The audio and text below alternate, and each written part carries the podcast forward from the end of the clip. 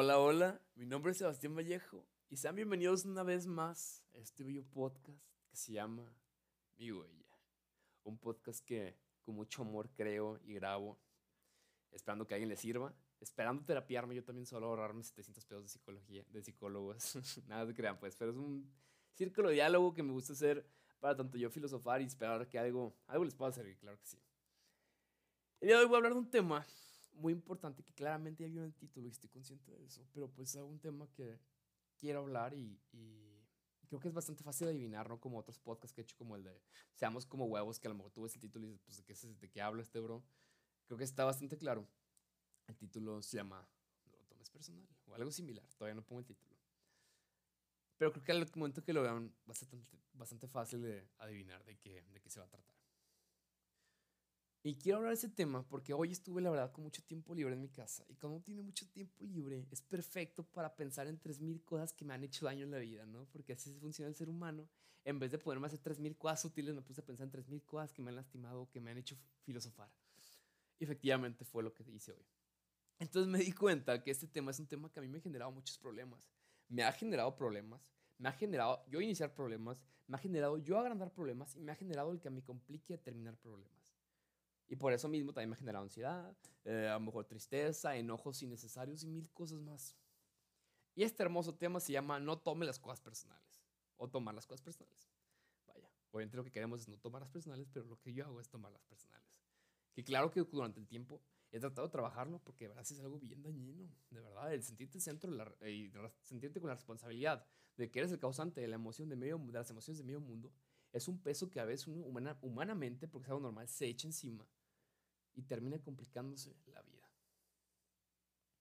Y con esto digo ejemplos, ya voy a contar ejemplos para que a mí me pasen, vaya, en mi día a día.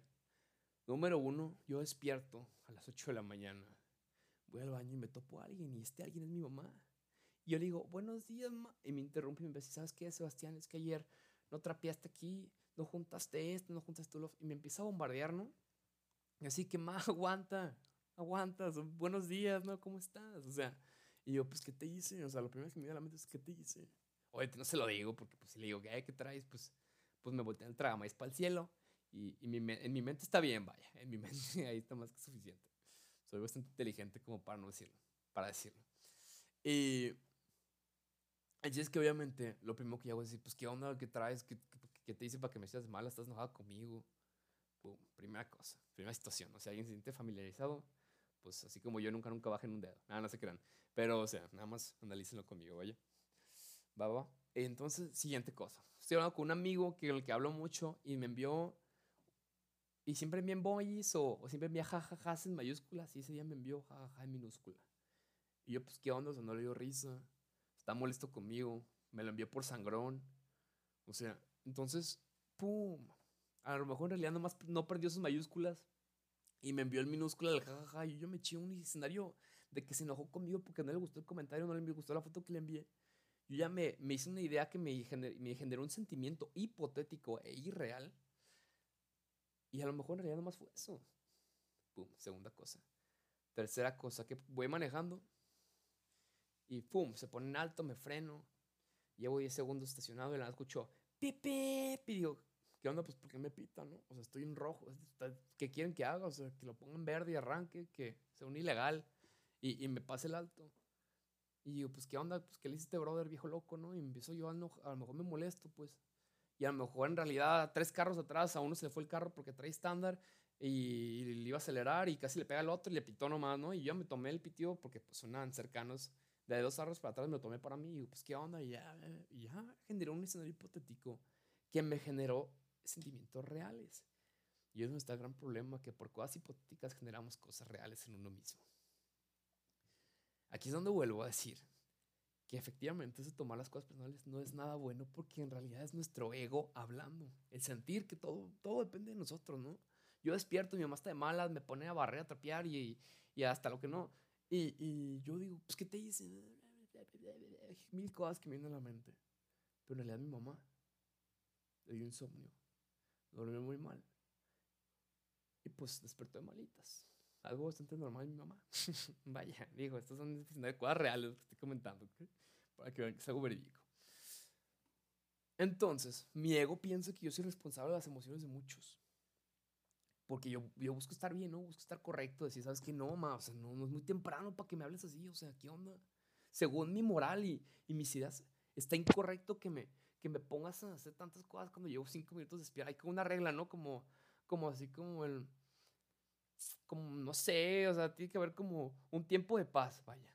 Así, en una hora todos somos pacíficos en lo que despertamos y nuestras emociones están donde deberían estar. Entonces, como que yo digo que eso es lo correcto para mí, pero mi mamá para lo correcto ella pues despertó de malas, durmió mal y ya me, ya me está ya me está diciendo cosas feas, pues. o sea, entonces uno quiere estar correcto y tiene la idea de que pues su mental es correcta, su tiempo es correcto y no se vale. Entonces, en vez de querer estar feliz, en vez de querer estar felices, queremos estar correctos. En vez de decir, ¿sabes qué, mami? Sí, sí, o entiendo que a lo mejor te pasa algo en la noche. Ahorita lo hago. En vez de querer estar feliz, ya estar en paz. Uno quiere estar correcto. Y dice, ¿qué onda, mamá? Pues espérate, aguántala. O sea, entonces el hecho está en que muchas veces uno prefiere estar correcto a estar feliz. Porque nuestro ego y nuestro orgullo suelen hablar y tomar estas decisiones antes que nosotros y nuestros, nuestro hermoso cerebro. Eso sería como el primer punto y la introducción que quería tocar sobre no tomar las cosas personales y el mucho daño que nos pueden generar, los problemas que nos pueden generar y los, los problemas que, nos puede, que podemos agrandar, ¿no? También puede ser, digamos, que, no sé, mi novia está triste, está de malas, y pues me contestó más seco, me contestó seco, allá yo digo, ¿qué onda? Pues que estás enojada conmigo. Y en realidad, pues le pasa algo triste. Y estoy diciendo escenarios así, pues, por si alguien se puede identificar. Abracen estos comentarios, si es a lo que me refiero, ¿sale? Yo estaba viendo entonces, por eso, porque claramente hasta hace un podcast y me puedo investigar. Y me puse varios artículos, y de hecho vi una, un conferencista que se llama Frederick Imbo, que él es un, él es un árbitro de fútbol. Y dirán, ¿por qué rayos vienes a filosofar un árbitro de fútbol? ¿no? O sea, the fuck, ¿cómo, relaciono esto? Y pónganse a pensarlo. ¿Qué mayor persona tiene que aprender a no tomar las cosas personales que un árbitro? Les doy 10 segundos para que lo piensen. Porque ellos reciben insultos, comentarios, porras ofensivas y no se pueden enojar ni pueden hacer nada porque es su trabajo. Entonces creo que si alguien debemos admirar en esta vida, una persona que tenemos que admirar, y si conoces un árbitro, pregúntale cómo le hacen. Es un árbitro de fútbol. También de básquet, pero los de fútbol suelen ser más agredidos a veces. Entonces es algo interesante, ¿no? De ver. O sea, cómo estas personas de verdad, durante una hora y media, bueno, no cuáles, son 180 minutos, perdón, 90 minutos de, de fútbol. Mi tiempos agregados, eso durante casi, a veces duran hasta dos horas los partidos, ¿ok? Durante todo ese lapso, imagínense, recibir de que ofensas, agresiones verbales y a veces hasta físicas, porque hay gente muy loca en este mundo. Y tú no puedes hacer nada. Tú no puedes, sabes que la tuya. O sea, tú no puedes decir eso porque te despiden. Imagínate que el árbitro le dice la tuya a Cristiano Ronaldo, pues obviamente, si Cristiano Ronaldo dice, lo, lo vetan a, ese pobre árbitro, ¿no? O sea, entonces imagínense el control emocional y mental y la fuerza que tienen para no decirle la tuya a Cristiano Ronaldo. Ok, en el caso de que esté enojado. Digo, estoy siendo un escenario muy inmenso, pues, pero a eso que me refiero. Entonces me puse a pensar sobre todo esto y me di cuenta que hay unas estrategias muy buenas para evitar todo esto. Hay unas estrategias como para poder controlar estas emociones impulsivas, porque son hipotéticas, situaciones hipotéticas que nos generan emociones reales, que espero que puedan servir. Ok, primero espero que hayan analizado esto los árbitros y ver por qué los admiré. Y dije, wow, neta, respect. Y creo que es algo muy admirable porque creo que es un problema muy humano esto de tomar cosas personales. Imagino que las personas están muy avanzadas como personas como humanos están muy avanzados. Porque imagínense no tomar las cosas personales. Que les pudiera valer cuando alguien les llega a decir algo, o sea, a, a criticar. Eso, vivir sin miedo a ser criticado, vivir sin miedo, sin pensar a que el mundo gira sobre ti, es tan chido. Y les aseguro que las personas que son muy felices es porque tienen esto dominado. No toman las cosas personales y son ellos mismos. Es algo bien importante eso. Entonces, bueno, decía que iba a comentar sobre las estrategias. Y la primera hay una y otra. ¿ok? Si no sirve una, me dicen, ¿sabes qué? No puedo con esto, porque es muy fácil que lo escuchen y que yo lo diga, claro que sí, pero en ti el trabajarlas es muy complicado. Pero bueno, yo vengo a decir estrategias y espero que sean muy útiles. La primera vendría siendo, no es sobre mí. Así de fácil. Cambiar el, el enfoque de yo a nosotros. ¿okay? que si me pitaron atrás y sabes que, pues a lo mejor trae prisa el brother y pues ha tenido un día bien pesado, Y un pitido no me hizo, no me golpeó el pitido, no me, no me golpeó el páncreas el pitido. O sea, no es como que ya me haya agredido. Pues entender y sabes que, pues, o sea, a lo mejor no es necesario que pites, pero pues entiendo, pues. Entonces me ahorró mí, no inventes, pues viejo loco, ¿para qué pita? Y yo me, me, me quedo de malas a veces porque digo, pues qué onda, ¿para qué pitan? Gente enojona. Y yo, por, el, por, la, perdón, por, por la amarguez de las personas, me termino amargando un poco. Entonces, si dejo de ver mi perspectiva, empiezo a ver la de nosotros, los que estamos involucrados en la situación, digo, ok, pues yo sentí esto, pero pues a lo mejor este bro, pues sí, la neta, a lo mejor hasta el hospital quiere llegar y hay tráfico, pues qué desesperación, ¿no? Entonces el primer punto, empatía, que quería tocar. Porque qué impresionante es que les puedo decir esto, que estaba leyendo hace rato, les comento.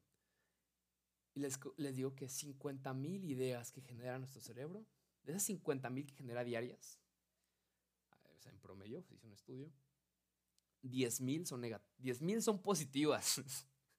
De 50 mil ideas que generamos, 10 mil son positivas. Todas las demás son, o sea, positivas de que, ah, es que esto, ah, y me pone feliz, ¿no? Todas las demás son cosas inútiles o cosas que creamos hipotéticamente porque, ¿qué creen? Me aburrí y me puse a pensar qué pasaría si me fuera a una fiesta, si mi novia se fuera a una fiesta y bla, bla, bla. O sea, y me generó una situación hipotética porque estoy aburrido y ya me eché una historia y digo, ay, sí, no, no puede ser, pasaría. O sea, y me termino agüitando. y me agüito por mi situación y mi historia hipotética, ¿no? Así, o sea, estoy diciendo un ejemplo, claramente, pues, pero es para, para contextualizar todo esto, ¿no? Entonces imagínense qué impresionante es el cerebro. Digo, es un promedio, no digo que tú, tú, tú generas 50 mil y 10 mil solamente son positivos. No, o sea, es un promedio, es un estudio que se hizo. Para que neta 40 mil y 10, 50 mil sean cosas negativas o inútiles. Entonces es un momento donde tenemos que empezar a valorar si lo que pensamos, si lo que tenemos, o lo, eh, vale la pena neta. El, y lo repito mucho porque se me hizo muy bueno esto que, que se me ocurrió. Es decir, ¿cómo puede ser que generamos emociones reales por situaciones hipotéticas? Lo, lo, lo que se debería hacer es, ¿sabes qué? Ah, me golpeé, pues siento dolor. Ah, terminé con alguien, pues siento tristeza. Ah, estoy muy feliz con mi novia, pues siento felicidad. Son situaciones reales que generan emociones reales. Pero si ya yo me pongo a pensar en que, ay, es que el día que me termine mi novia voy a estar muy triste y me pongo a imaginar cuando me termine. Obviamente estoy generando una idea tan poderosa en mi mente que la voy a terminar sintiendo y capaz si siento y vivo una ruptura amorosa en mi mente. Más nunca pasó y a lo mejor no pasa y nomás yo generé esta idea hipotéticamente que me está generando daño. Entonces, primera cosa es no tomar las cosas sobre mí, sino sobre nosotros. En inglés decía, bueno, lo que estaba leyendo decía, it's not about me, it's about we. O sea, no es sobre mí, es sobre nosotros, ¿no? Cómo tienen que ver las cosas. ¿Sabes qué? Les comentaba el ejemplo hace rato. Mm, mi mamá me, amaneció muy enojada y me dijo mil cosas. Pero les digo, mi mamá a veces tiene insomnio y pues a lo mejor durmió dos, tres horas. Y pues claro que iba a estar de mala, ¿no? Claro que no iba a estar con el mejor humor del mundo. Y ya en vez de ponerme el tiro. Pero ¿qué pasa si yo me despertaba? Y le decía, sí, mami, pues enseguida lo hago, ¿no? O sea, porque a mí se me hace raro que mi mamá esté así. Entonces en vez de ¿sabes qué? Pues ¿qué te hice? digo, ¿sabes qué, ma? Pues sí, claro, o sea, ahorita lo hago. Y le doy hasta un abrazo y digo, sí, ma, enseguida te, te, te, te arrimo algo. O sea, pum empaticé. ¿Y qué pasa? O sea, también el momento de empatizar y de entender a las personas a ti, ¿sabes qué? Te entiendo. Esas personas se sienten entendidas. El mundo se siente entendido. Y también estás ayudando a alguien, te lo juro. Porque si yo hago eso con mi mamá, mi mamá decía, ah, pues qué buena onda, ¿no? A que si le digo, mamá, ¿por qué? Oh, pues cachetadón. o sea, ya en ese por qué, ni termino la palabra y ya estoy volteando para arriba, ¿no? Entonces, es ganar, ganar, ¿no? Es uno entender a la persona y la otra persona se siente entendida. Entonces todo el mundo es, feliz. Entonces recuerden, la prioridad no es estar bien, sino es estar feliz. Es una nueva forma de ver las cosas. Bueno, al menos para mí lo fue en su momento. Que los invito claramente, como siempre todo en estos podcasts, todos estos son invitaciones. Si me quieres ver la cara de loco adelante, pues claro, o sea, este mundo es libre. Y, y si quiero todo, quiera tomar, lo valoro y, y adelante. Entonces lo primero, ¿no? No sobre mí, es sobre nosotros entender a la persona. Como somos buenísimos para hacer historias sobre nosotros, también es hacer una historia que justifique al otro, ¿no? Soy buenísimo para decir que me pitaron porque, porque es un viejo loco alterado, y, pero pues también puede ser una historia bonita donde él va, él va porque su esposa está pariendo en el hospital y quiere conocer a su hijo. somos buenísimos para inventar historias tristes y dañinas sobre eso que hacia nosotros, pero no podemos inventar cosas bonitas. ¿Se dan cuenta cómo el ego habla? Es lo que quiero darme cuenta. El tiempo y la energía para pensar e inventar está. Pero el enfoque que le damos nunca es el correcto. Entonces, si enfocáramos esa energía y ese tiempo para inventar mil historias, inventar historias buenas, se los juro que seríamos personas muy distintas. En si mi tiempo aburrido estoy pensando, y sabes qué, es que mi amigo se fue a una fiesta, y si el güey me anda quemando, o sea, si me si anda de, de, mal amigo, y mejor digo, ah, pues a lo mejor anda cotorrando y les platico esa vez que nos divertimos súper muchísimo en Mazamitla, no sé, súper ni siquiera sé por qué dije súper muchísimo, pero pues, o sea, que nos divertimos mucho si, o sea, si hubiéramos esa energía y tiempo para en vez de inventar historias tristes y, y, malas sobre nosotros, a inventar, ay, imagínate que, que en 10 años, pues, me atropella un carro, ¿no? Ah, qué agüite. Y digo, ah, imagínate que en 10 años traigo un Lamborghini y estoy manejando en Dubai. Sí, qué, qué padre. Pues obviamente la emoción que genero en mí mismo es totalmente distinta. Entonces, primera meditación, no, no todo sobre ti, Nada sobre ti ni sobre mí, la mayoría de las veces, muchas veces nuestro cerebro. Nada sobre nosotros. Pero nada sobre uno mismo, sino que todo es sobre nosotros. O sea, todo sobre las personas que están involucradas. Y entender esto de que el tiempo y la energía la gastamos. Está gastada. O sea, la gastamos, pero en cosas negativas, en pensar y historias negativas. Si vamos a podernos de storytellers, de, de cuentacuentos, hay que ser cuentacuentos de, de cuentos bonitos, no de acá de, de Stephen King, o sea, pero de uno mismo, o sea, de, de cosas bonitas. Hay que saber contar nuestros cuentos de nuestra vida, vaya. Y si esto no funciona, si es muy complicado ya decir, ¿sabes qué?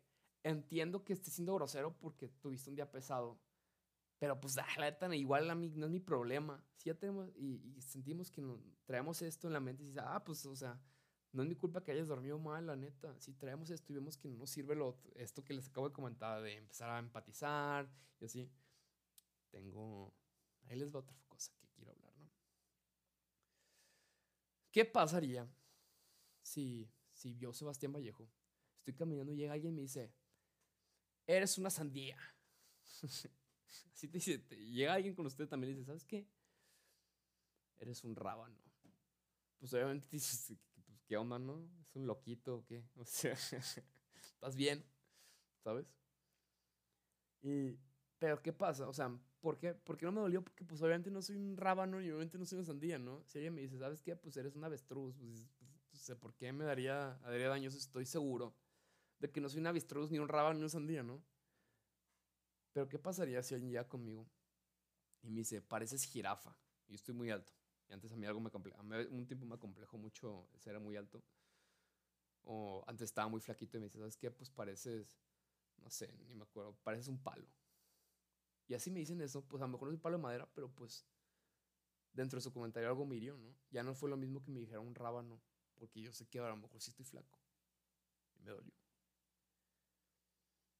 Entonces, cuando hay un poco, si nos duele es porque hay un poco de verdad entre todos. Si alguien llega conmigo y me dice, ¿sabes que eres un egoísta? Y yo estoy seguro que no soy un egoísta porque he hecho muchas cosas para el mundo, pues le voy a decir, ah, pues estás mal, ¿no? Jaja, te equivocaste persona. Pero si alguien llega y me dice, ¿sabes qué? Es que eres un enojón. Efectivamente, yo sé que a veces soy un enojón. Pues güey, pues tú qué sabes, ¿no? O sea, él, o sea, y me enojo y. Entonces, si algo ya nos empieza a conflictear, es porque hay un poco de verdad dentro de eso. Y muchas veces nos cuesta mucho aceptarlo. Entonces el punto número dos, así como el otro era, no es sobre mí, el punto número dos, que si no funciona el punto número dos, el, el punto número uno es de no sobre mí, ahí les va el punto número dos.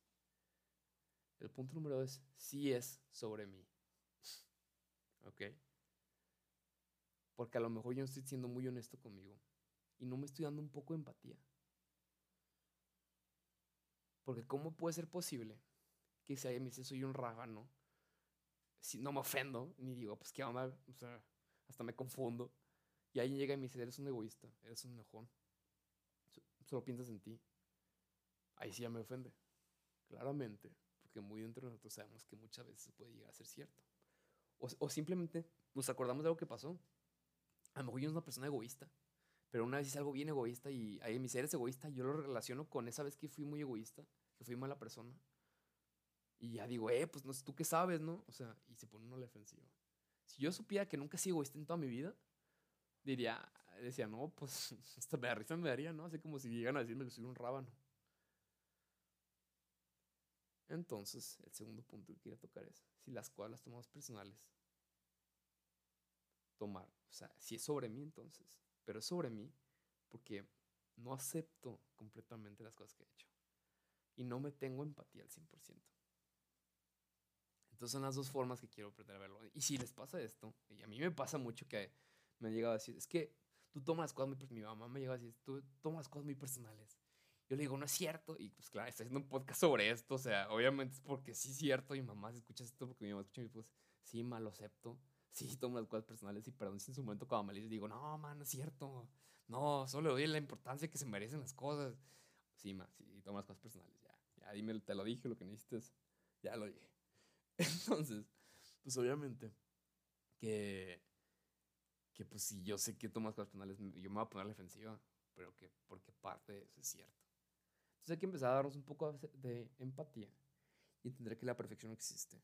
Y lo que genera los, las personas más cercanas a la perfección es aceptar que no son perfectos. Yo no soy un ser humano perfecto y tengo mil problemas. Tengo mil, mil, mil y un eh, cosas que no he hecho bien en la vida o que hasta la fecha son cosas que, pues, que no hago bien, ¿no? Entonces hay que tenernos un poquito de empatía y entender que no somos seres perfectos. Y sabes que sí soy, a veces sabes que sí tomo las cosas personales. Sí, la verdad, sí. porque te aseguro que si uno está consciente también de sus debilidades y sus defectos, en el momento que alguien te los diga, pues si sabes que yo los tengo bien enterados, y sí, pues sí, la neta soy bien enojón. Si alguien, ¿sabes que güey? Es que eres bien enojón. Y dices, sí, sabes que pues sí, a veces soy bien enojón, pero pues te lo juro que estoy trabajando en eso. Pues sí, la neta, pero pues ahí ando en eso. Entonces, el segundo punto que quería hablar es, si queremos dejar de tomar las cosas personales, hay que primero volverlas personales con uno mismo y a trabajarlas y aceptarlas. Porque yo estoy consciente de que, de que escribo feo. Cuando alguien me que escribo feo, yo voy a decir, sí, ah, pues sí escribo feo.